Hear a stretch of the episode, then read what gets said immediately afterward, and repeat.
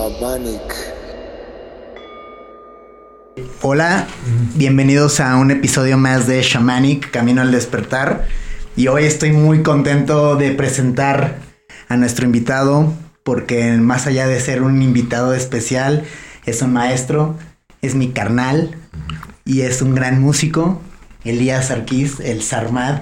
¿Cómo estás, hermano? Bienvenido. Muy bien, ¿y tú, carnal? Mucho Bien. gusto, bienvenidos. Hola, hola, hola a toda la banda. Besos, abrazos, bendiciones. Pues bien, aquí, contento de pasar a saludar a la banda de los Shamanic. Qué Va- chido. Vamos a, a titular este episodio Yo soy tú, que fue la canción que eh, más me habían compartido. Yo no tenía el gusto de conocer a Sarmand hasta, hasta hace unos momentos que, que aquí eh, coincidimos y que nos hizo favor de aceptar la invitación al podcast. Pero ya lo conocía sin conocerlo, ya había escuchado de su trabajo, había escuchado las letras de sus canciones. Y bueno, pues a veces andamos con otros temas y, y recibiendo a la gente que viene a ceremonias y, y no habíamos concretado esta o, o planificado esta reunión, pero sin embargo me habían estado llegando por varias personas eh, invitaciones donde en algún momento sabía y dije, voy a conocer ese desarmando, porque no mames, güey, ya no falta que, que, que me aparezca un día en el serial, güey, porque todos me decían desarmad, desarmad y sus canciones y, y por muchos lugar- por muchos lugares me, me- me llegaban, eh, me reenviaban, ya sabes, de ahí de Spotify me reenviaban links que llevaban a canciones y a música de este gran artista, pero la que definitivamente me tocó el corazón así fue la de Yo Soy Tú, porque en una eh, breve eh, melodía eh, armoniosa eh, resume absolutamente todo lo del podcast, ¿no? O sea, como eh, 14 episodios, quitando las mamás que decimos y, y las, y las experiencias chamánicas, pero el profundo mensaje de Shamanic es llevar a la gente a una comprensión profunda de quiénes son realmente y eso eh, que es algo inexplicable, ¿no? Que es algo que trasciende la imaginación, como dice la canción. Y bueno, pues al final eh, evité entrevistarme con Sarmada antes, ni, ni invitarle a un café, ni nada, ni inclusive evitar platicar ahorita antes. Y para que salga. Para que salga, güey. Claro, para claro, que, claro. Yo te porque lo estaba haciendo, güey. al final, al final eso, eso es lo que queremos dejar aquí grabados en este episodio de Yo Soy Tú, eh, de, de Sarmad. Eh, quisiera que nos contaras, no quién eres, porque no se puede explicar quién eres, pero eh, sí, eh, ¿De cuál dónde es tu saliste? trabajo, de dónde saliste, qué es lo que haces, Este- de dónde llega a ti esa letra, todo, todo. Pues mira, eh, soy de León. Soy de León. Este, soy músico desde que, es- desde que soy niño, desde los 11 años. Mm, hago música porque para mí es la forma más clara que tengo como de poder expresar lo que traigo en el alma. Eh, empecé a, a meditar por una casualidad a los 16 años. Y entonces me regalaron un par de libros, uno de Saint Germain, Las reglas de oro, y uno de Connie Méndez de Metafísica al alcance de todos. Y me enseñaron a meditar y me soltaron. ¿No? Y entonces eh, empecé a hacerme muchas preguntas. Como que siempre había tenido preguntas desde niño, que, pues la verdad, eh, como que me costó mucho el, aterrizaje en la tierra. ¿Sí me explicó? O sea, me costó mucho el arranque, bien cabrón, güey. Porque mm, no entendía muchas cosas, no entendía las personas, no entendía eh, las emociones. Mm, ¿Cómo era no entenderlas? O sea, no entendía nada en la escuela, por ejemplo, güey. O sea, veía por más que ponía atención, según yo estaba poniendo atención, y ya cuando me estaba dando cuenta, yo estaba pensando que si alguien me podía asegurar que no éramos el sueño de un gigante. Y entonces la maestra me preguntaba, oye, ¿y cuánto es 7 más 7? No sé, pero, oiga, mis, tengo una pregunta. ¿No somos el sueño de un gigante? No, pues obviamente, güey, todos los maestros, o sea, sí me explicó Sí, sí, todo el tiempo. em, fue como muy difícil. Pero luego llegó la meditación y entonces empecé a aprender y empecé a hacerme más preguntas. Empezaron a salir algunas respuestas, pero empezaron a salir muchas más preguntas. De la mano. Sí, pues sí. Eh, y luego fui experimentando con diferentes técnicas de meditación, una y otra, y me, ¿no? Y fui experimentando con plantas y, y fueron cambiando las preguntas. Y siguieron cambiando las preguntas. Y siguen cambiando las preguntas, ¿no? Entonces, ¿Qué tipo de plantas? pues de todo. Pues estamos al lado del desierto, ¿no? Entonces, mm, pues jicuri, mm, honguitos, ¿no? Después me, ya en tiempos más recientes, o sea, pues me han llevado, no sé, como unas 15 veces a tocar ceremonias de Yajé, de Ayahuasca, Colombia. O sea, he tenido la posibilidad de compartir la palabra con muchos, con muchos taitas muy bonitos, con gente muy bonita llego a lugares bien lejanos y empiezo a cantar y de repente me encuentro gente cantando mis canciones, ¿no? En ceremonias No, o así. no, o de repente, o de repente me ha tocado estar yo así y, y la gente empieza a, a cantar mis canciones en una ceremonia, ¿no? Eso, eso supera el que escuché mi canción en la radio. Sí. Estaba en una ceremonia de Yagué en Colombia y empezaron a cantar mis canciones. Sí, ¿no? sí. Está cabrón. Muchísimo, muchísimo. Y entonces, eh, pues muy agradecido con, con la energía, con el gran espíritu, ¿no? O sea, de que te lleve, te traiga, te sube, te baja. Yo soy un tester, güey. O sea, yo he hecho de todo lo que tú te imagines en la vida. O sea, mm, he trabajado en los barrios, trabajé 14 años en, ¿no? en los barrios de la Doctores en la Ciudad de México, pero al mismo tiempo vivía en Polanco. Entonces, tengo esta posibilidad de ser un todoterreno.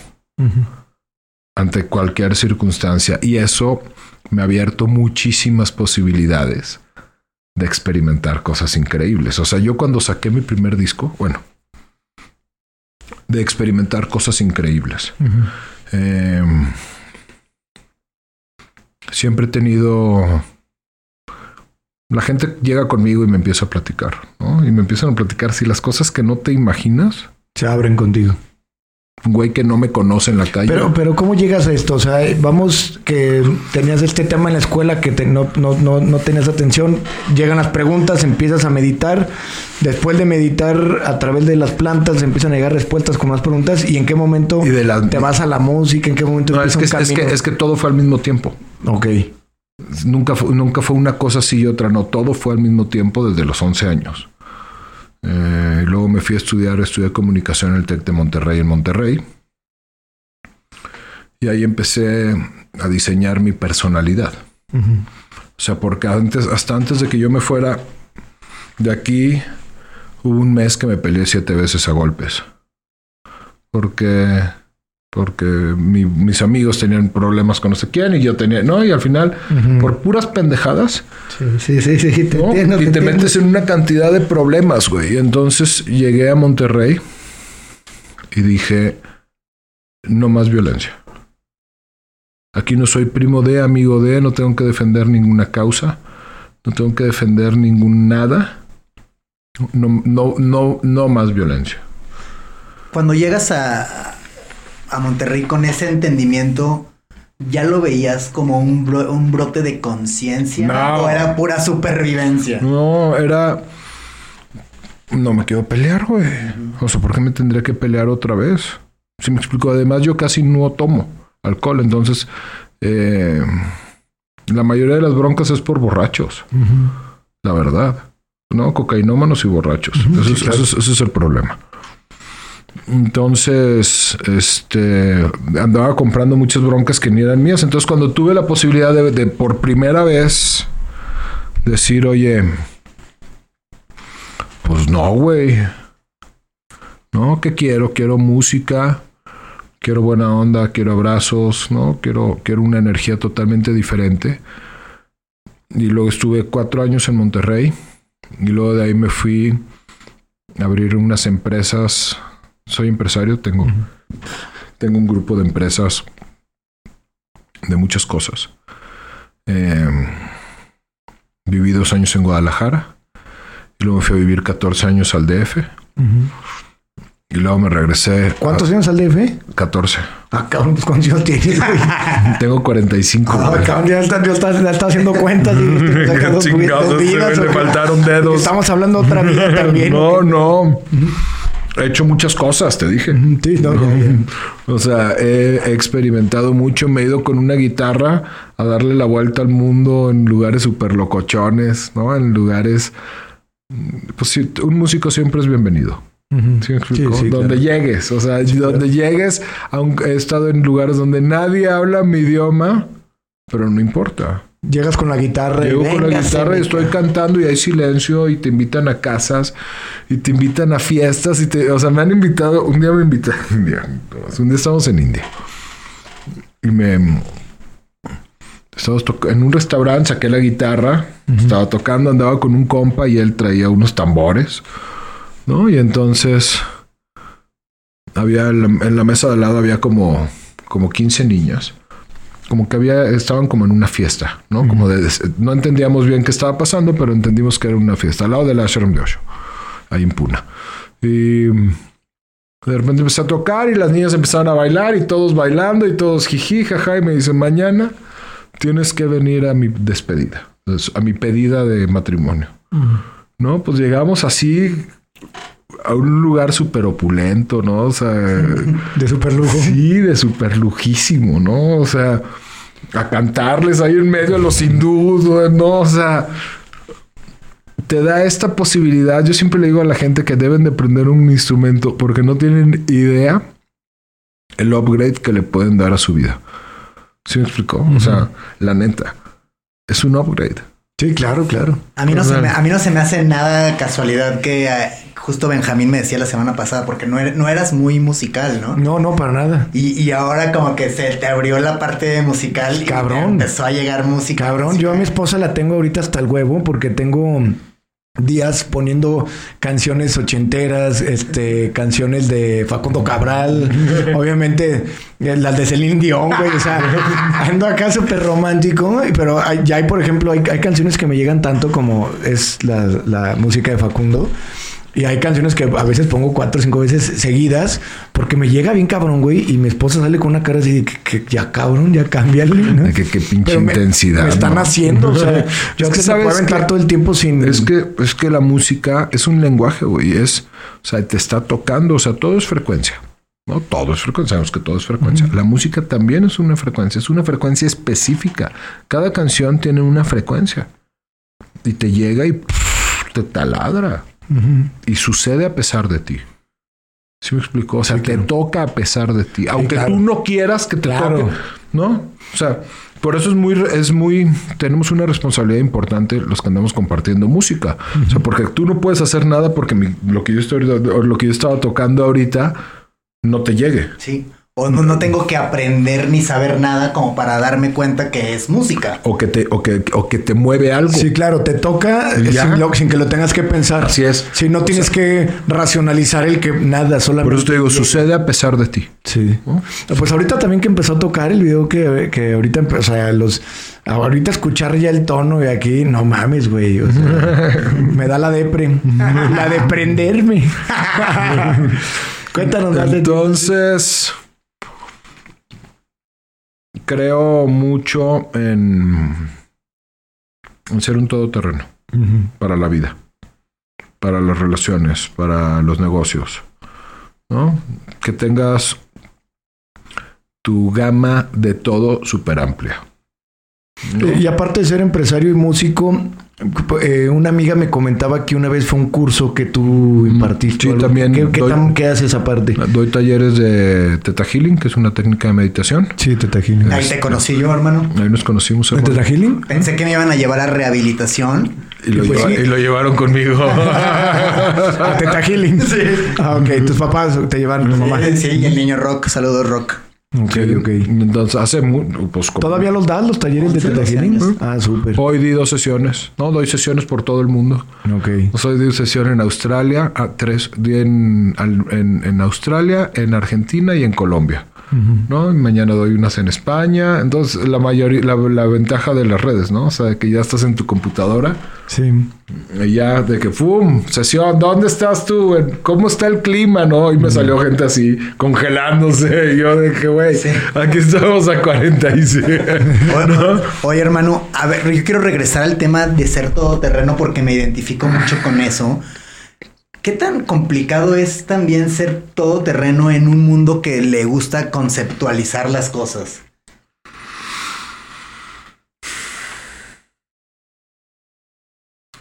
Es que dicen que eh, Gurdjieff decía que estar adaptado a un mundo totalmente enfermo habla mal de ti. Ah, no es síntoma de buena salud. No, o sea- Estar adaptado a una sociedad radicalmente enferma. Entonces, una sociedad que está bien locochona, pues estar súper adaptado, pues no está hablando bien de ti, ¿no? Entonces, De hecho, si no te adaptas, es un buen indicio de evolución, mi hermano. de que algo, de que algo está, algo está cambiando, algo, hay preguntas, ¿no? Porque, Claro. o sea, están, le están llegando las preguntas. Entonces, yo creo que para mí, acuérdate, 8 mil millones de personas, 8 mil millones de verdades, ¿no? Todas cool. Así es. el respeto entre todas.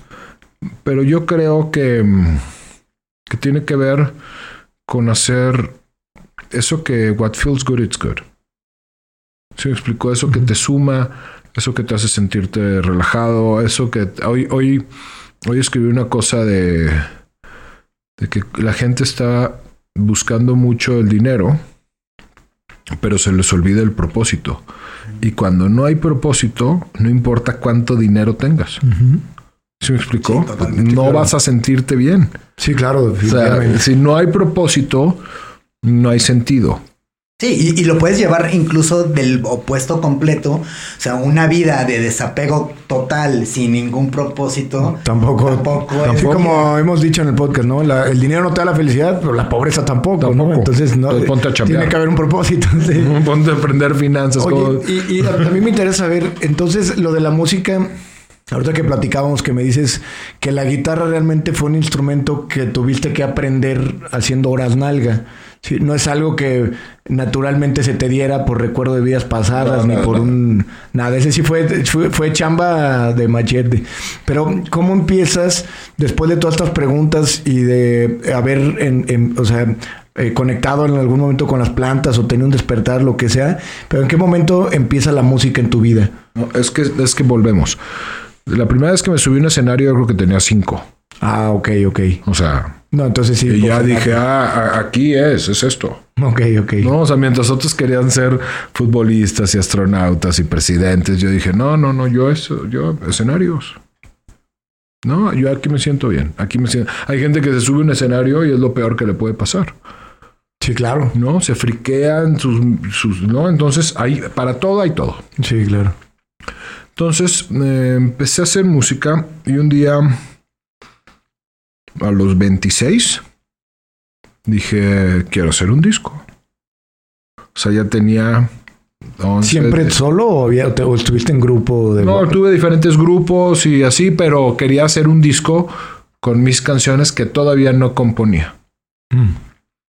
De niño componía y luego me empecé a enjuiciar muchísimo y dejé de componer. Y luego ya ese día dije, ok, ¿no? están haciendo canciones y quiero hacer un disco. O sea, si tengo ya tocando 20 años, ¿no? 15 años, ¿no? Quiero dejar una huellita de esto que, que a mí me gusta hacer. Entonces me puse a ahorrar mucho dinero, a trabajar mucho. Porque dije, si me voy a hacer un disco, me voy a hacer un disco. O sea, yo lo hago bien o no lo hago. Sí, claro. Entonces me fui a Miami, hice un disco increíble, con músicos increíbles, así, o sea, había entre todos los discos, o sea, no sé, 50 Grammys, o sea, entre toda la gente que participó en el disco, ¿no? ¿Cómo se llama el primer disco? Corazoneando, Perdón, Corazoneando. corazoneando, pero cuando sale Corazoneando, eso es 2011, pero de eso yo tenía ya 33 años. ok. O sea, de los 26 a los 33 fue... Fue un entrenamiento macizo. Le hablé a Sánchez, un amigo de Monterrey. Le dije, oye, güey, quiero hacer un disco. Me dijo, yo te ayudo a producirlo, a huevo. Te falta un chingo, ya sé. Pero no tengo prisa. En lo que junto la lana. ¿Mm? Y entonces, este, trabajé, trabajé, trabajé, grabé el disco. Tenías el propósito, ¿no? De hasta que salga el disco. Va a haber un momento. Y en lo que iba ahorrando, la inflación seguía impactando. Entonces, Y el dólar seguía subiendo. El dólar seguía- No, y entonces. Pero por esas épocas, o sea, 2000. El disco me fui a grabarlo en 2011. Pero en 2009 empezó, llegué, llegué a Teta Healing. Ya me había ido un par de veces a India con los de Osho. Ah, ok, ok. Ya. Por eso reconociste los sillones. Por eso en cuanto llegué dije, ah, Ok, ok. a ver, para mí ese es el lugar más bonito del mundo. Fuiste al ashram de Osho, el que tiene la, la- el centro de meditación como una pirámide así increíble. Dos veces, dos meses he estado ahí. Y Increíble. es, no, no, no, no mames. Ese lugar tiene una magia muy cabrona. O sea, porque puedes no hacer nada y de todos modos vas a llorar. o sea, sí me explico. O sea, hay 500 personas trabajándose profundamente. Entonces, la, la energía la- está así loquísima. Entonces, en un mismo día lloras cinco veces. Bailas, todo tiene que ver con baile, todo tiene que ver con música, todo tiene que ver con fiesta. Entonces llegas y te levantas a las seis, cinco y media y haces una meditación y a las siete haces de cuenta hay tai chi, chikung y yoga y a las ocho hay tiro con arco, whirling y no sé qué y a las nueve y a las diez hay dance celebration. Entonces Sí. todo para. Sí, Osho siempre hacía fiesta, ¿no? No, fiesta, fiesta, fiesta. O Pero sea, no toman alcohol, ¿verdad? Sí, en la noche sí. Sí, sí, o sea, durante el día no hay nada y en la noche venden Cerveza. vino tinto. Ah, O sea, si te quieres te puedes tomar dos. O sea, Wow, güey, qué increíble. porque eso. Osho, Osho hablaba de esto, ¿no? Del Sorba y el Buda. Sí, sí lo hemos comentado. Del balance. Es que yo, yo conozco ya la filosofía de O Osho. sea, hay que, hay que el balance. Porque si eres puro Buda te vas a aburrir.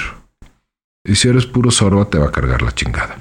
sí. o sea, Sí, sí, y al final lo hemos comentado, ¿no? Venimos precisamente a ese, a ese, es a- ese disfrute. Ese es el juego. Sí, a mí, a mí me gusta mucho eso porque tú me has... Yo conozco tu historia, hermano, pero pues este todoterreno, este, este ser un ser cambiante que se adapta a, a donde está, que entiende dónde se encuentra, se me hace increíble y de profundo conocimiento porque pues esto es, esto es la vida realmente, es comprenderte que no eres eh, nada más tu nombre, ni nada más tu profesión, ni nada más músico o sanador o lo que sea. Tú puedes llegar a, a una reunión de empresarios y sentar- sentirte perfecto, o llega- ir a, a, Colombia a una sesión de Yague y también sentirte perfecto. Eso que, que vives allá en, en- el Osho Center, tú ya, ya tenías como un atisbo de, de, de despertar. Bueno, es que yo Ay, cuando llegué al Osho ya tenía 10 años yendo al Osho Center en México. Ah, ok. ¿no? O sea, haciendo diario meditaciones porque me encantan las meditaciones activas de Osho. Se me hace una cosa increíble. Conocí con a Sevanti, ¿verdad? Sí, claro. Ah, ok. Sí, sí, sí. Estuvo aquí en un podcast de sexualidad que hice. Bueno, entonces tiene unas meditaciones increíbles.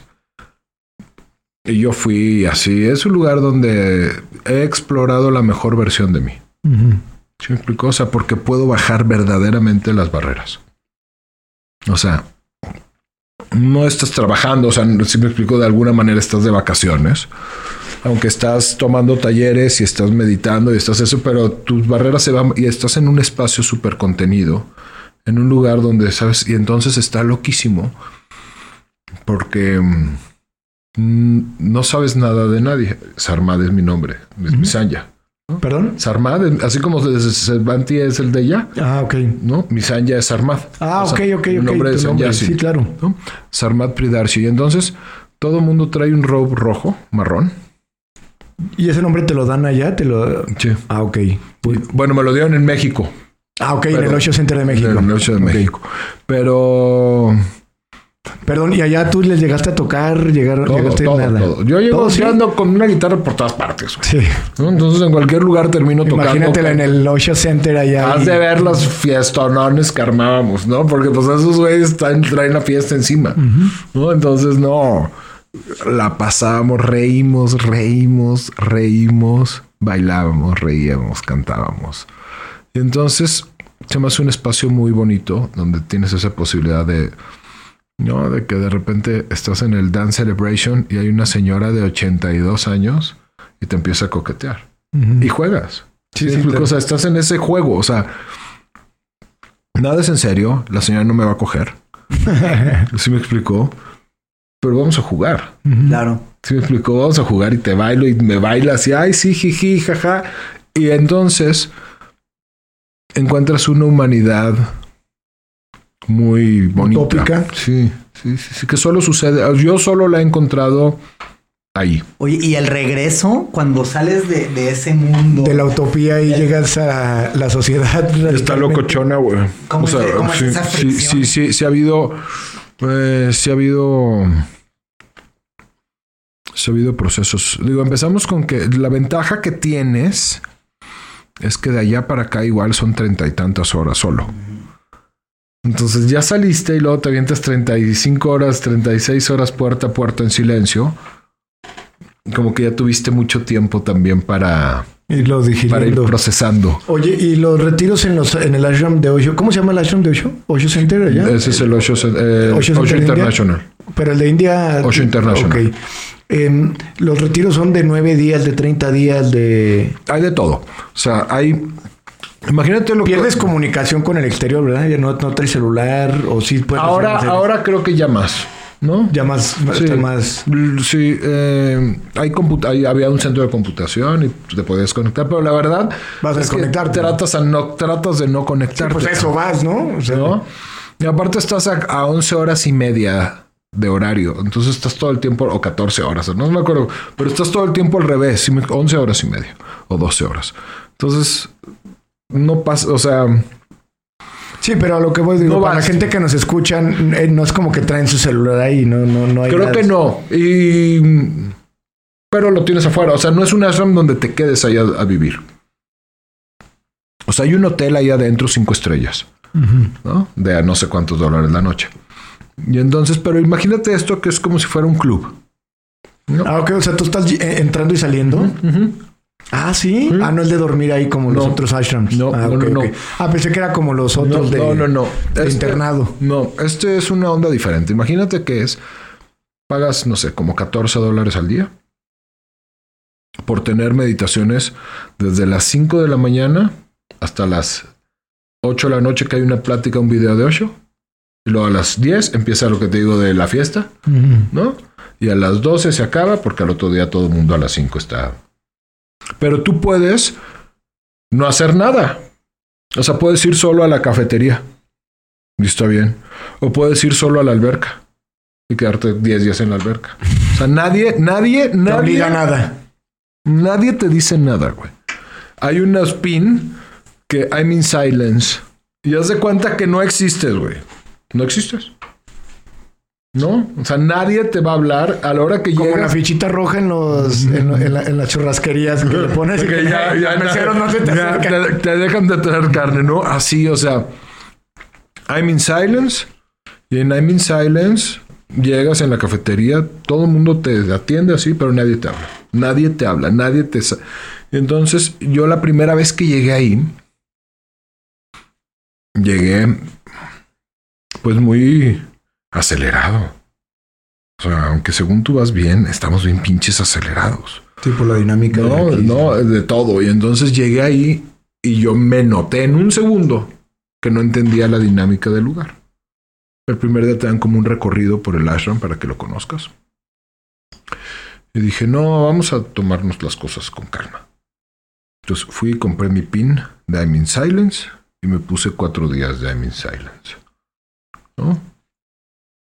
Para empezar a ver por qué la gente se abrazaba tanto tiempo. De repente un exter- una persona que jamás has visto se te puede parar enfrente de ti y te puede abrazar cinco minutos. ¿No? Y tú vienes acá todo en la pinche acelere. ¿No? Entonces es de que no, a ver, slow down, my friend. ¿No? O sea, no lo que nosotros pensamos que es slow down. No, no, no, no. no. Slow down. Slow down. ¿No? Y estás hablando que está loquísimo porque estás en medio de una ciudad súper contaminada en India. ¿No? Sales del ashram y hay caos. caos, ¿no? Así, elefantes caminando, los, los tuk-tuks, así, o sea, los rickshaws, ¿no? Los, las, las motitos. Entonces, Pero imagínate que empiezas. Tenemos todo el tiempo, ¿verdad? O sea, Sí, todo el tiempo. no, no, no, buenísimo, ah, cool. Em, Slow down. luego hay que, por eso hay que, Claro, hay que claro, preguntar para saber qué tanto. no, no- no hay ¿Qué, tanto me puedo explayar? Yo estaba viendo que te que sí grabara. Porque como está muy alto también. Sí. Y entonces, em, para mí ese lugar ha sacado unas versiones de mí preciosas. Preciosísimas. ¿Ca- ca- ¿Cuántas veces dijiste que así? Dos veces. Ok. Un mes cada vez. Creo que si me quedo más ya no regreso. Posiblemente. ¿Sí me explicó? O sea, creo que ahí estoy todavía en mi límite de me importa un poquito el mundo. Sí. Creo que si me quedo un mes más, tengo muchos amigos que iban un mes, se quedaron ocho meses. Tengo amigos que iban dos meses, se quedaron cuatro años. Tengo amigos que se quedaron, iban dos meses, se quedaron ocho años, ¿no? Así. O sea, no es que te quedes ahí, pero porque tienes que entrar y salir de India. ¿Sí me explicó? Pero van un tiempo a Tailandia, a las paris de Full Moon, paris y todo, todo, todo, y luego se regresan otra vez a India, ¿no? Porque la época del monzón se pone fuerte las lluvias. Pero es una cosa. Imagínate un lugar donde te digo a las 7 de la mañana hay cinco meditaciones, tres meditaciones, a las 8 hay tres meditaciones, a las 9 hay tres, a las 10 hay tres, a las 11 hay tres, a las 12 hay tres, ¿no? Todo el tiempo hay tres meditaciones para que tú escojas. O te quieres ir a un lugar, unos paisajes súper bonitos y hay unas mesas, unas sillitas y puedes quedarte en un lugar en silencio, silent place, ¿no? Y te encuentras gente que lo único que sabes de ellos es que traen una bata roja igual que la tuya. Y su nombre es el nombre que, que cada quien tenga. Y no sabes más. El idioma de comunicación es inglés. Y de repente estás hablando con alguien que puede ser un piloto de guerra que destruyó un pueblo completo. Un piloto aviador, o sea, gente Sí. que les voy a platicar gente que conozco. ¿No? O sea, un piloto aviador que después de eso dijo, No pudo. sí, no, pudo con el sistema. No, no pudo, ya no pudo, ¿no? O sea, otro amigo, hijo de un eh, como sacerdote musulmán, trader en Londres, que un día también dijo, ya no puedo. Y se fue a encerrar a una, a una selva y la onda era attached to no attachments, ¿no? Y andaban con, nada más con un taparrabos. Era todo lo que tenían. No había comida. Ahí en, en la selva había mucha comida, entonces no había un lugar donde dormir, donde les diera la noche, porque todo eso era un attachment. Me encontré monjes budistas, ¿no? De, mu- de muchas religiones que iban ahí a explorar, ¿no? A ver qué, qué hace aquí la gente. Me encontré a otro amigo que se le murió la familia y dijo, pues mira, tengo 50 años, tengo 10 pesos y yo creo que voy a vivir hasta los 85. ¿Cuántos días, cuántos pesos me alcanzan por día? Tantos. Pues órale, A vivir con esto. a vivir con esto, ¿no? Y se va pasando de un ashram a otro ashram, a otro ashram. Ese es un gran plan de retiro. ¿No? Y que, y que viva hasta los 115. Eso es lo que Ay, me no, decía, que no se le vaya a olvidar, porque no. Eh, hijos de presidentes de países, arquitectos de las embajadas, por ejemplo, estaba el arquitecto de las embajadas de Israel. Todos, judíos, musulmanes, católicos, ¿no? O más allá de la religión. Sí, más allá de ¿Sí la me religión, explico? sí. Sí, claro. Y todos conviviendo, y todos pasándola súper bien, y todos cagándose de la risa. Me da por momentos este sentimiento de decir, ah, o sea, hay cosas más divertidas que irse a sentar a un restaurante con tus compas y te- echarse unas cubas. Sí. Sí, hay. o sea, mucho, mucho más divertidas. Pero nos encasillamos bien cabrón, güey. ¿No? Y entonces... Sí, es este concepto otra vez de creer que o sea, hasta la diversión tiene que estar conceptualizada, ¿no? Como si ya te saliste o si no lograste ese pico al que entre comillas tendrías que ir. Pues es como la, pasaste también mucha gente se queda muy atorada en una zona de confort, ¿no? O sea, dile a alguien, vámonos a un ashram en India un mes y, también por los conceptos que tiene y todo, se va a limitar por lo que ya cree saber. Claro. Y es que la gente cuando cree que sabe algo, simplemente se limita a conocer algo. Y se quita la posibilidad. y te quitas la posibilidad de experimentarlo. Claro, exactamente. Tú solito te privas porque crees que ya sabes. No, eso es bien así, no sé cómo. No, eso de estar bien aburrido. ¿Por qué? Porque crean un concepto de algo que, creen, que creen saber. Desde pensar que la meditación es algo para los iluminados o inalcanzables o difícil? ¿Cuánta gente no te llega a ti normalmente que te dice, no, es que yo no sé meditar? No, pues toda. Toda, pero es eso, ¿no? Entonces, para cerrarlo de ahí, me encanta esa onda de poder, por ejemplo, juegan cenis, no juegan tenis. ¿Cenis? Cenis. ¿Como zen? ¿Y qué, cómo le hacen? Se trata de entre los dos hacer el punto lo más largo posible. Ah, está cool. Como no tratar de no ganarle al otro. Tratar de no ganarle al otro, sino entre los dos. Aguantar más. Vamos a tratar, te lo doy, te lo paso despacito y no andas corriendo como pinche loco, ¿no? Y yo te la, y te la regreso despacito a donde estás tú, no al lugar donde no estás. Oye, ese sí podría yo jugar, güey, porque el otro nomás no llegó a una, No, entonces. Oye, perdón, ¿y lo del disco fue, o sea, el disco que grabaste fue antes? No. Después. Todo esto fue antes del disco. Ah, ok. todo Esto que... fue antes del disco. Sí. Ok. O sea, todo esto fue antes de. O sea, ¿de dónde todavía no estaba compuesta Yo Soy Tú? O sea, ya me ah. había ido dos veces, ya había ah, hecho. entonces, ¿no? Porque me preguntas de dónde viene. Ok. Pues te quiero platicar un poquito, ¿no? o sea, ¿de dónde viene? Quiero, hacer mi línea mental porque me quedé en India. Sí. No.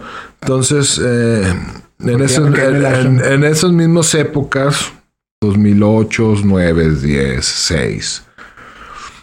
Pues íbamos mucho al desierto también a comer jicuri.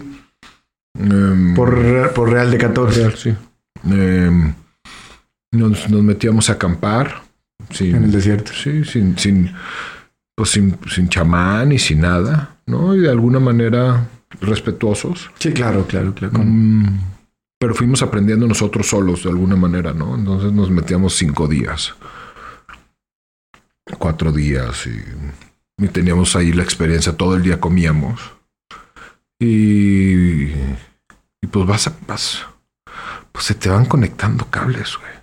Es la verdad, se te van conectando cables. O sea, ya traes unos tú conectados y luego te ayudas a conectarte a otros, que no es la única forma, o sea, Sí, por Tanto la planta te ayuda a conectarte como la meditación te ayuda a conectarte. Por supuesto. me explico? o sea, comentamos seguido. Todo, todo suma si estás en el afán de sumar. O sea, si traes ganas de que sume, todo suma. Y entonces fueron así muchos años de todo eso, ¿no? Y luego me metí a otros talleres de de superación y luego me metí a otras cosas. Pero te sentías como incompleto en una búsqueda. Sí, sí, sí, estaba en una búsqueda. Estaba en una búsqueda porque no me sentía tan cómodo haciendo las cosas que todos hacían. ¿Sí me explicó? O sea, no me sentía tan cómodo. Eh, o lo que a los otros los motivaba, a mí no me motivaba. Entonces yo decía, pues, pues si no es esto lo que me motiva, entonces ¿qué va a ser? Y entonces, porque no hay nada más que creas que existe. O sea, en esto que conozco, o sea, el mundo que conozco, y el mundo que están viviendo mis amigos, y el mundo que está viviendo mi entorno, no, o sea, ¿no? Lo quiero mucho, los amo mucho, los respeto mucho, pero yo necesitaba otras preguntas, otras respuestas, otras experiencias. Y entonces luego llegó Teta Healing, y luego empecé a tomar talleres de Teta Healing. ¿En tu búsqueda llegó el Teta Healing en México? Es que esa es la ventaja del DF. Okay, todo. ¿no? También llegó Access, o sea, llegó en la misma época Access, o sea, 2009. Eh, barras y todo eso. Sí, sí. Eh, y luego estaba haciendo todos los talleres. O sea, Osho tiene un montonal de talleres con un montonal de terapeutas. Ah, porque eso es lo que está increíble cuando vas en diciembre. Cuando vas en diciembre, llegan pues, los mejores terapeutas que tienen dando terapia a 50 años por todo el mundo. Se juntan todos en diciembre ahí. Y entonces, además de tus 14 dólares por la entrada del taller, venden talleres ya más caros, ¿no? De a mil dólares y de a dos mil dólares, pero cosas locochoncísimas. O sea, conócete a través de la pintura. Con una maestra japonesa, con un grupo de staff de 16 japoneses, ¿no? Así en medio de una pista de mármol gigante, gigante, rodeado así de, de bambús. Y luego en el piso te ponen tu papel así con todos los plumones y colores que quieras. Y plástico para que no ensucies el piso. Primer día, mamá. No, y, y a ver, vamos a pintar, y a ver, levántate, vamos a bailar, y a ver, ¿qué te acuerdas de mamá? Y cuando ya te das cuenta, ya hay un cabrón allá deshecho, ya pintando todo negro, llorando, batido, todo batido de negro, ¿no? Ah, no te tocó mamá, no hay pedo. Mañana trabajamos, papá. ah, no. Responsabilidades. Ah, no. El amor. Ah, no. El 18 días. Ok, ok. No, entonces hay un, montonal de talleres increíbles, increíbles. ¿Con, con qué diferencia? De, o sea, tomaste uno en un, un, un retiro en India y el otro. O sea, ¿cuántos años dejaste de uno a otro? Dos. Ok. Y, y Access, Theta Healing y todo eso fue una búsqueda que continúa. Después sí, de continúa. También Fue seguía, post- seguía- seguía haciendo plantas. Llegó Teta Healing, llegó Access, llegó Teta Healing. Y luego tomé Anatomía Intuitiva, que es un taller de tres semanas. Que yo digo que ahí es donde se separan los Teta Healers. O sea, ahí es donde truena la marrana. O sea, porque te- por- es por tres semanas. O sea, tres semanas, cinco días estás ocho horas, ¿no? Trabajando serio. Pero además yo, antes de, la antes de empezar, di taller. Y luego tomé el taller cinco días y luego di taller otra vez ese fin de semana. Y luego tomé taller cinco días y luego di taller, di taller el fin de semana. ¿no? Entonces, no dejé de trabajar 21 días de 10 a 12 horas energéticamente. Y eso, eso fue el, como el 18 de marzo, 19 de marzo. Y a la semana me fui a grabar el disco. ¿Mm? El disco que tenía trabajando Cinco años, sí, sí. 20 años. ¿Sí me explico? O sea, 5 años de 7 años de ya bien, pero trabajándolo desde la primera vez que me subió en Sí, escenario. claro, desde. ¿No? desde- O sea, sí. desde niño. Y, y fue un momento súper locochón ese momento, súper locochón, porque yo venía de trabajar mucho. O sea, de hecho me había ido a India. Ah, venía de India y luego de India, todo esto, me venía de India, regresé en enero, finales de enero, y luego estuve así y luego... Entonces cuando me voy a grabar el disco, además, decido eh, no meter información extra musical. Entonces había leído un, libro de, Manual de los Ejercicios Playadianos y hablaba de la música de, de Bach, de Johann Sebastian Bach. Entonces nada más estuve escuchando durante un mes Bach. Y solo estuve leyendo Saint Germain. Que era el maestro con el que me dieron el primer libro, los libros de las reglas de oro de Saint Germain. Ajá. Que si no han leído Saint Germain, todo lo del yo soy. Ujú, Sí, es- sí, la llama ¿no? Violeta. La y llama. Violeta y todo. No, de ahí viene todo. Y entonces estoy grabando el disco. Y de repente me empiezo a sentir como si algo dentro de mí se estuviera muriendo. Bien cabrón. Como si yo me estuviera muriendo. Pero no físicamente. Sino nada más algo dentro de mí estaba cambiando. Pues claro, fue cuando paré después de todo ese trabajo que había hecho. Que no había tenido tiempo de, de integrar. Y me dio exactamente en el disco. O sea, ahí. De hecho, les escribí una carta a mis papás diciéndoles que me iba a morir y la chica. que iba a seguir siendo yo, pero ya no iba a ser yo, ¿no? Así. Sí. Y entonces empiezo a escribir eh, ya esas canciones de todo el disco, ya las llevaba hechas. Solo me faltaba una canción para que abrazara todo el disco. ¿Sí me explicó? O sea, una canción donde la canción de gracias y las de coqueterías y las de se siente y las de no sé qué, entonces tuvieran, tuviera un sentido. Y entonces estábamos escribiendo una canción que se llamaba La canción del perdón. Estoy mes y medio en Miami. Sábado me dice Balta, mi productor, oye, mañana domingo no vamos a trabajar porque hoy tengo una boda. El lunes vamos a grabar. Lunes tenemos libre para grabar algo. Martes grabamos las voces y miércoles ya te regresas tú. O sea, ya estaba todo lo demás grabado. Y entonces me dice, pues si vas a escribir la canción, güey. Ya Pues, ayer. pues ya no tienes tiempo. O sea, la tienes que escribir mañana. ¿No? En un día. Sí, la tienes que escribir mañana porque el lunes la vamos a hacer. ¿no? Pues ya vas, me levanté temprano. Ya, Yo había estado en India y acaba de pasar el temblor de Haití. Entonces aprendí una cosa muy bonita cuando estuve en India. No tenía tele, no vi nada de Haití, no vi ninguna imagen que me... Perturbarán. Nada. Llegué a México y aporté. Pero... sin contaminarte sin del- contaminarme de, de nada. las imágenes que son innecesarias. O sea, puedes ser parte del mundo sin tenerte que comer toda esa información. Y entonces me levanto temprano, porque me levanto temprano a las cinco y media, seis. De ese domingo estoy leyendo Saint Germain y luego veo un tuit de cultura profética que dice: Hoy vamos a tocar en Fort Lauderdale, en Miami. Y yo estaba en Fort Lauderdale, dije a huevo.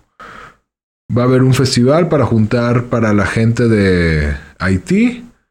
No se necesita boleto, porque pues si necesitaba boleto yo ya no iba a tener boleto. ¿sí me explico? O sea, necesitas traer comida. Pues a huevo. Fui al súper, compré un chingo de comida, me fui al festival, conocí a cuatro personas en Miami, a las cuatro me los encontré y los cuatro llegaron cada uno y me dio un toque. Me la pasé increíble. Tuve un super concierto. Regresé a mi hotel ya cansado después de muchas experiencias así. Y dije, a ver.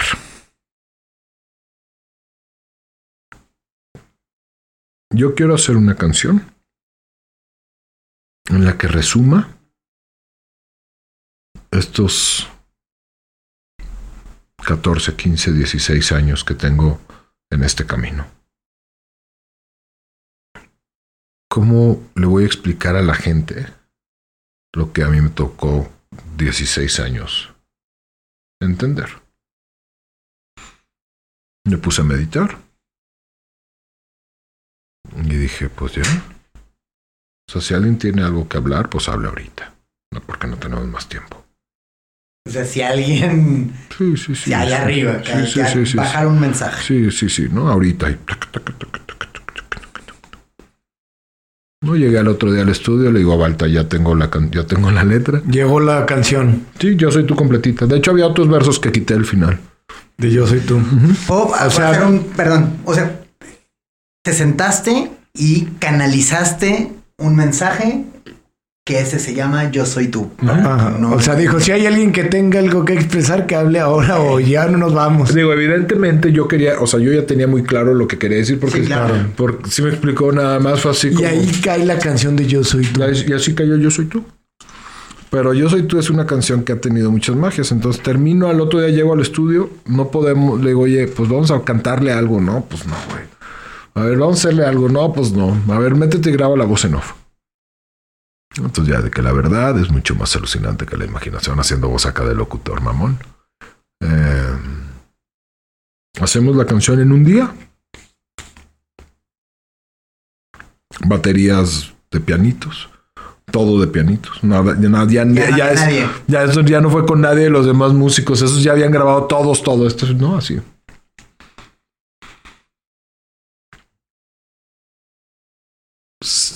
Sale el disco.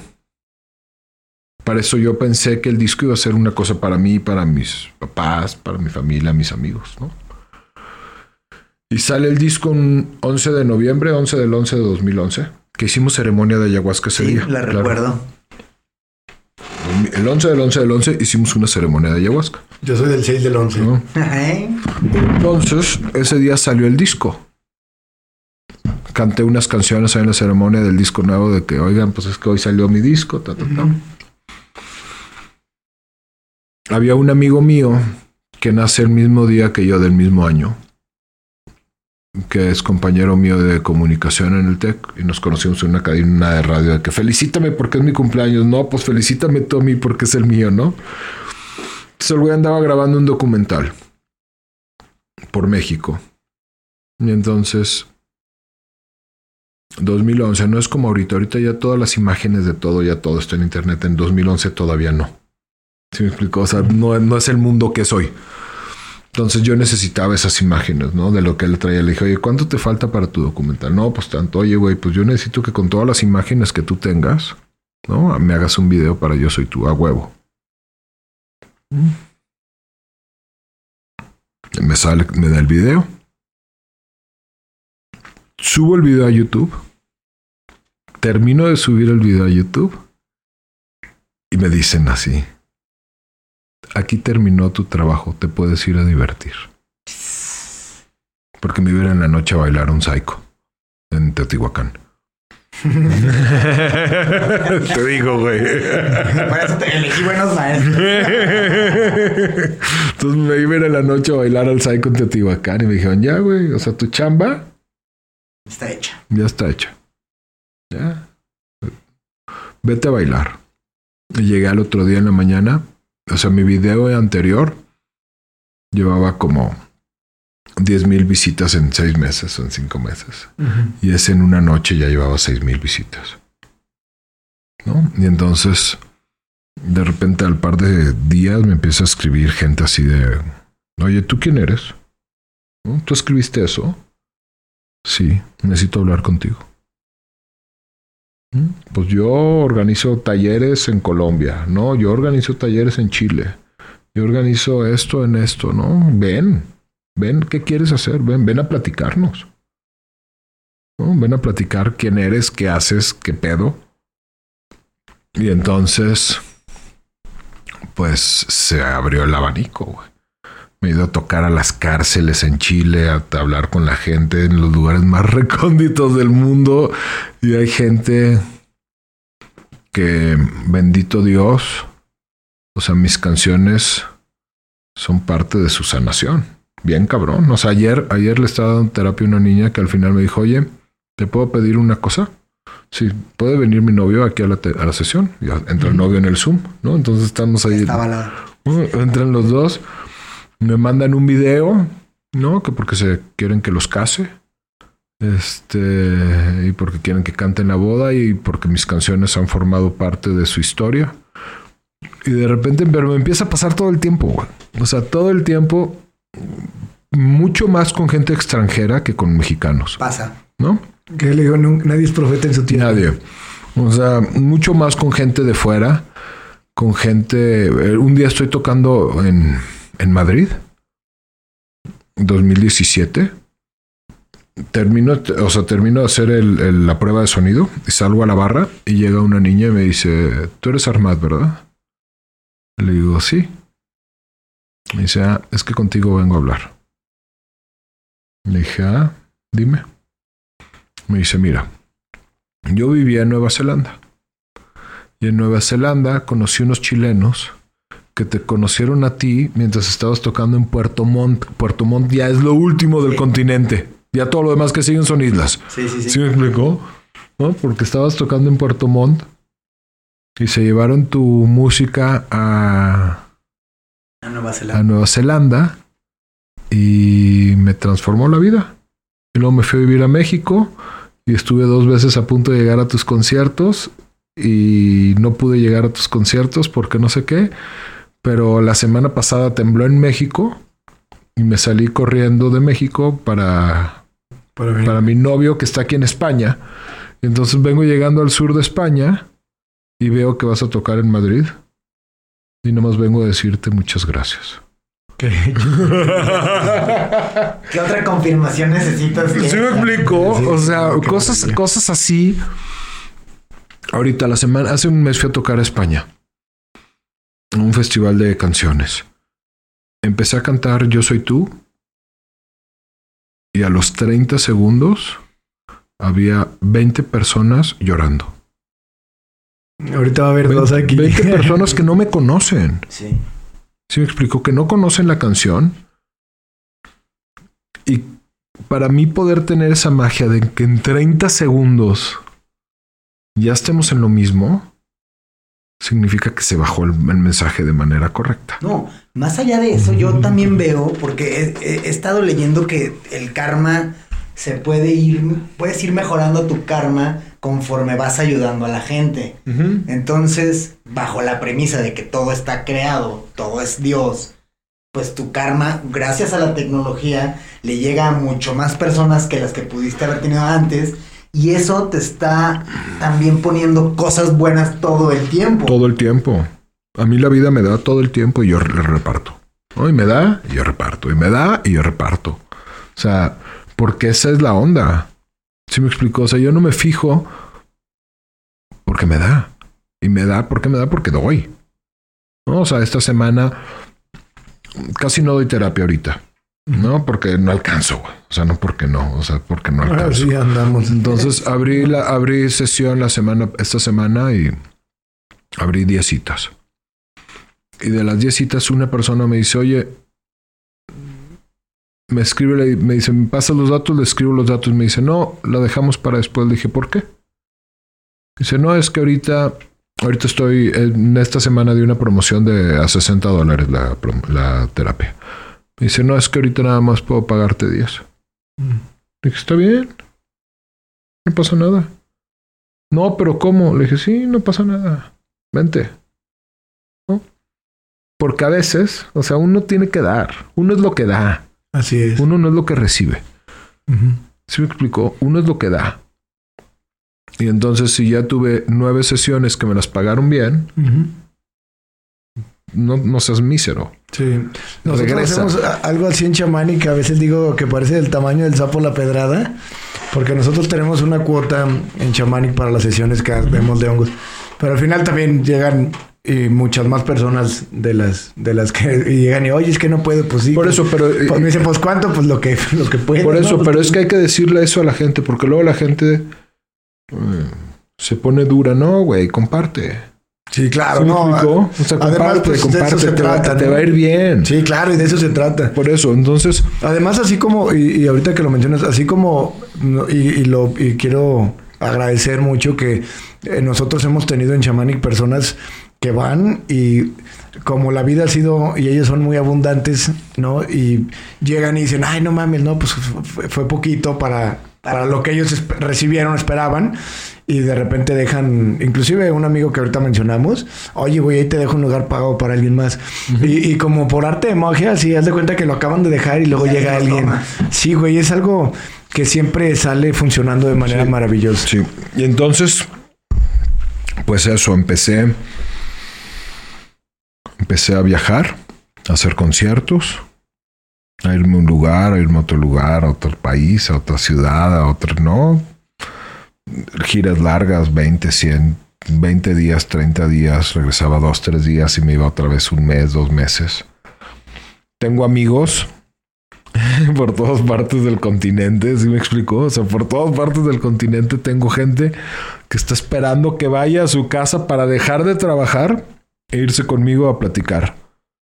Y eso ha sido una cosa increíble porque eso empezó a los 33 años, o sea, ya tenía una oficina, ya tenía Gran número. una vida muy armada y me decían, pero ¿cómo? O sea, ¿cómo te vas a ir tú? Sí. No, y tu empresa, no, voy a encontrar la forma de, de- de que, de que pueda ser mi parte, ¿no? Y entonces...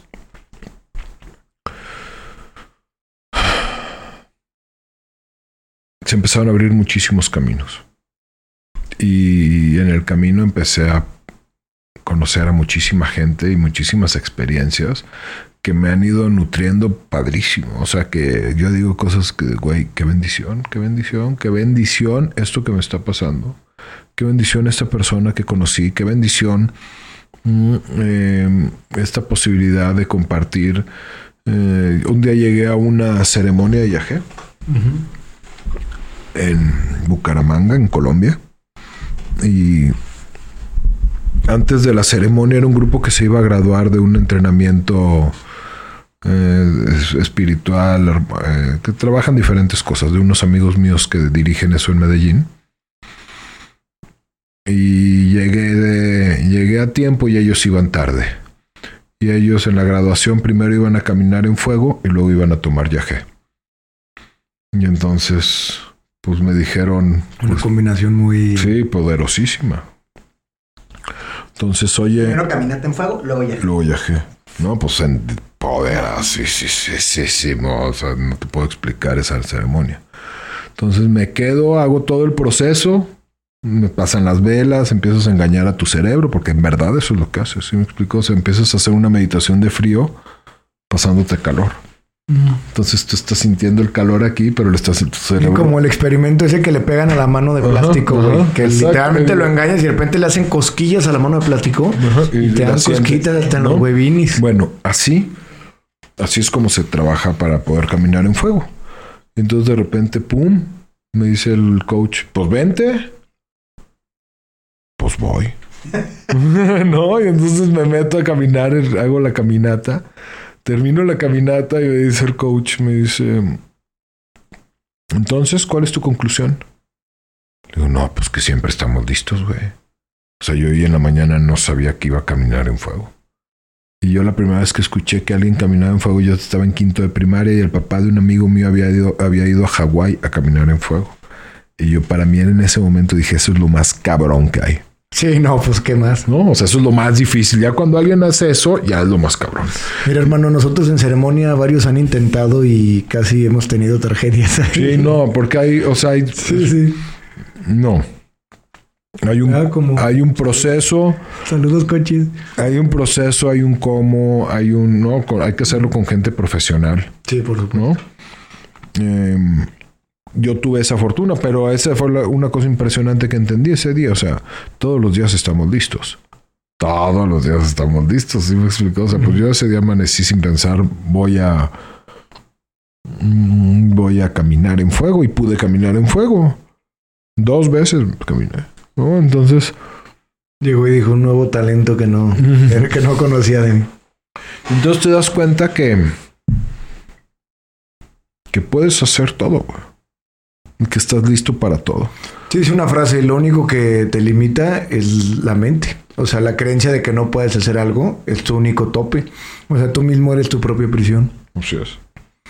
Oye, mi hermano, y hablando tanto de la peli, de la canción de Yo Soy Tú, eh, ¿la vas a tocar aquí con nosotros? Con ustedes.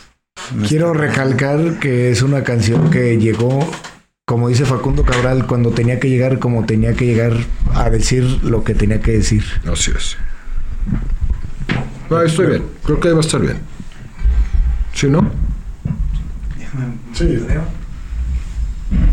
Yo sí, exactamente. sí, con esto.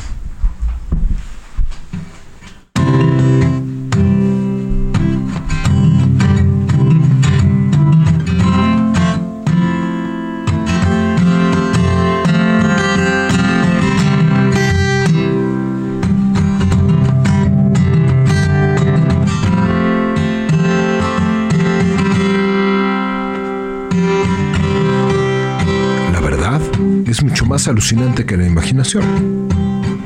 La fantasía es la representación de una verdad que existe en algún punto del universo. Si lo logramos imaginar, en algún lugar del cielo existe. ¿Qué es real? ¿Qué es real? Que somos dioses es real. Que solo hay una energía. Que somos lo mismo. Que si te duele me duele y si te ataco me ataco. Que somos uno. Todos somos uno.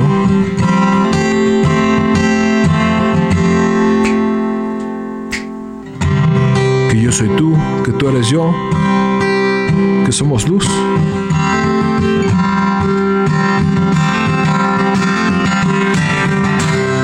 Todo empieza con lo que pensamos porque el pensar se convierte en sentir. cuando lo sientes se materializa. Con todo creamos, creamos, creamos, creamos, creamos, creamos, creamos, creamos, creamos. Dos sentimientos, amor o miedo, no hay más. ¿Con cuál te conectas?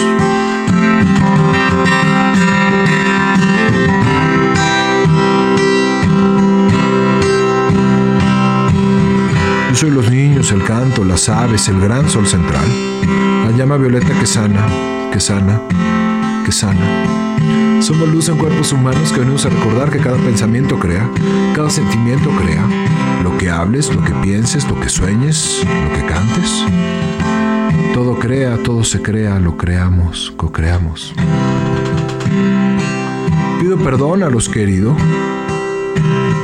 Pido que cada sentimiento negativo que haya generado sea recogido, lavado y mandado allá con Dios. Y que cambie todo. Que lo cambie todo.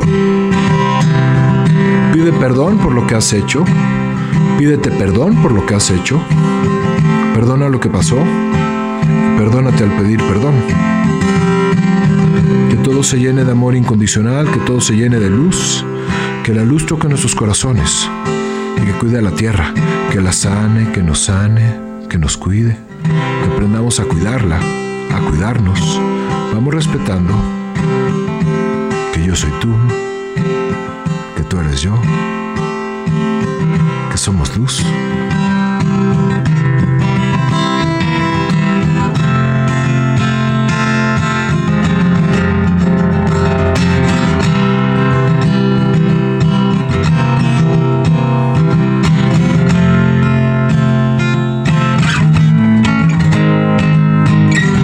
Si me hieres, te hieres. Si me duele, te duele. Si a la tierra le duele, nos duele a todos. Nos duele lo que sufre el otro sin que nos demos cuenta. Vamos ayudando en lo que podamos para andar ligeros. Todo es perfecto, tiene que ver con todo y nada es lo que parece. Llénate de amor, bendice tu vida, tu sol, la mañana, la sonrisa, a tu gente. Agradece el aquí y el ahora. No hay más. Lo pasado y lo futuro no existen. Solo aquí y ahora. Aquí y ahora. Vamos a vivir sin miedos. Vamos a vivir sin culpas. Vamos diciendo adiós al rencor, adiós al remordimiento y adiós al dolor. Que con eso todo cambia. Tu vida cambia y la mía cambia. Y como luz, reconocemos el camino a casa. Porque vamos a casa.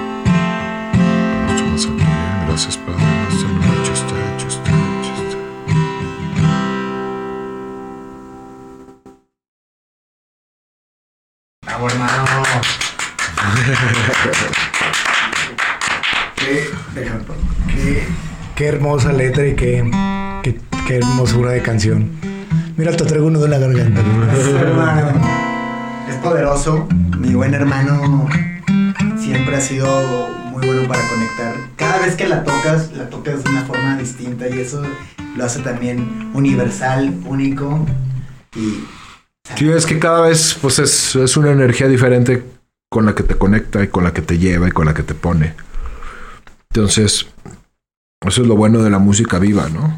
O sea, por eso una canción de música viva siempre va a ser una cosa muy bonita porque solo sucede así. O sea, solo sucede en ese momento. Sí, La puedes escuchar mil veces y las mil veces va a ser distinta. Todas. Sí, por supuesto. No, entonces por eso hay que, por eso, por eso vale la pena ir a ver a los artistas, ¿no? O sea, en un concierto, en, lo- en una presentación. Sí, porque claro, porque pueden decir ese día, en Ese, ese, día, sí, ese día pasó, así, sí, ese claro. día pasó una magia. Sí, bueno, como en la presentación de Queen, ¿no? En algunas que hizo este Freddie Mercury, que fueron así como súper Icónicas. icónicas, exactamente. Oye, hermano, ¿y qué qué te parece si antes de que terminemos, no sé si hay otra canción eh, también que te represente o que quieras compartir a nuestros oyentes que también son muchos eh, latinoamericanos y me refiero a Chile, Argentina y varios de los lugares que has eh, mencionado. Tenemos una audiencia muy creciente por allá, entonces, ¿qué les gustaría compartir? Digo, ya de aquí los mandamos a escuchar directamente el álbum. ¿Nos recuerdas el nombre del álbum? Tengo cuatro álbums. Tengo uno que se llama Corazoneando, 2011. Tengo otro que se llama Amor Me Sabes, 2015. Tengo otro que se llama Conecto 2017 y otro que se llama Crisálida Ecléctica que salió el año pasado. ¿Todos en Spotify? Todos en Spotify. Ah, ok, ok. ¿Qué cantamos? Yo, mira, mm, voy a cantar ahorita que hablamos mucho de ese disco. Eh, el agradecimiento. Yo quería que mi primer canción de mi primer disco, mi primer palabra, fuera gracias. Oh, súper. ¿Sí me explicó? O sea, el primero de todo, entonces, pues voy a cantar gracias. Súper.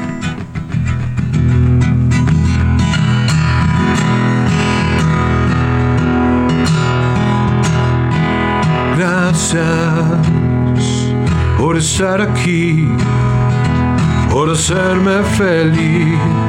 Gracias, gracias que ya amaneció, que ha salido el sol. Gracias, gracias, porque ayer llovió y todo cambió. Gracias, que se siente bien si tocó tu piel por el beso, por tu beso, porque estoy vivo y soy creador de mis momentos. La música llegó colándose en el viento. Y ahora que te tengo aquí, me basta, me basta, no necesito nada.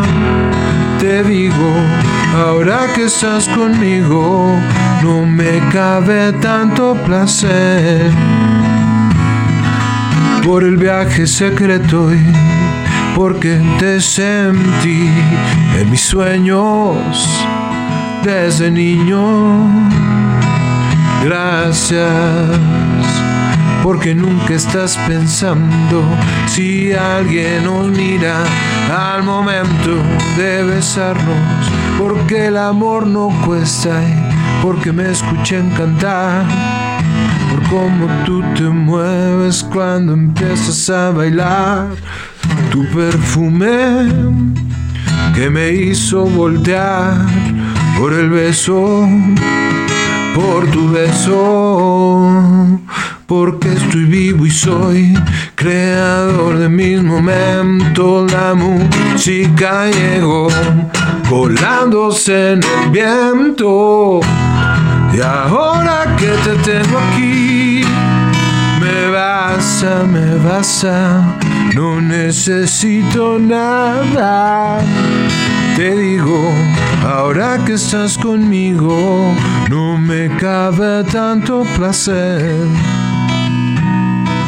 Porque el amor nos roza lento, porque el amor nos dio un intento de hacernos luz al explotar, irnos a navegar por la nada. Y ahora que te tengo aquí, me basta, me basta, no necesito nada. Te digo, ahora que estás conmigo, no me cabe tanto placer. Y ahora que te tengo aquí, me basta, me basta. Ah.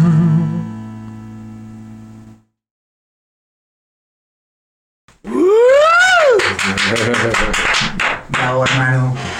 No, increíble, mi queridísimos Armad. Gracias. No, gracias a ti. Y este, pues vamos, si quieres, terminando el episodio y programamos en otra temporada eh, seguir platicando. A ver si podemos buscar la forma de empezar también el episodio con, en lugar de que salga nuestro intro, Ajá, que salga su música y sobre todo la frase que dice al principio, eh, eh, como en este tono de locutor, ¿no? Ese está increíble. Los invito, Los invito a que se den una vuelta por mis redes, arroba Sarmat Music, Facebook, Twitter, Instagram, Spotify, Tidal, donde le busques, ¿no? Sarmat Music, ahí, ahí va a haber música mía. Gracias, gracias por el Gracias, tiempo, gracias por el espacio, gracias a toda la banda. También a ti, mi Besos, Pituflies. abrazos y bendiciones, Gracias, hermano, gracias, hermano. siempre. Ando, gracias, gracias, como la última canción. Gracias, gracias.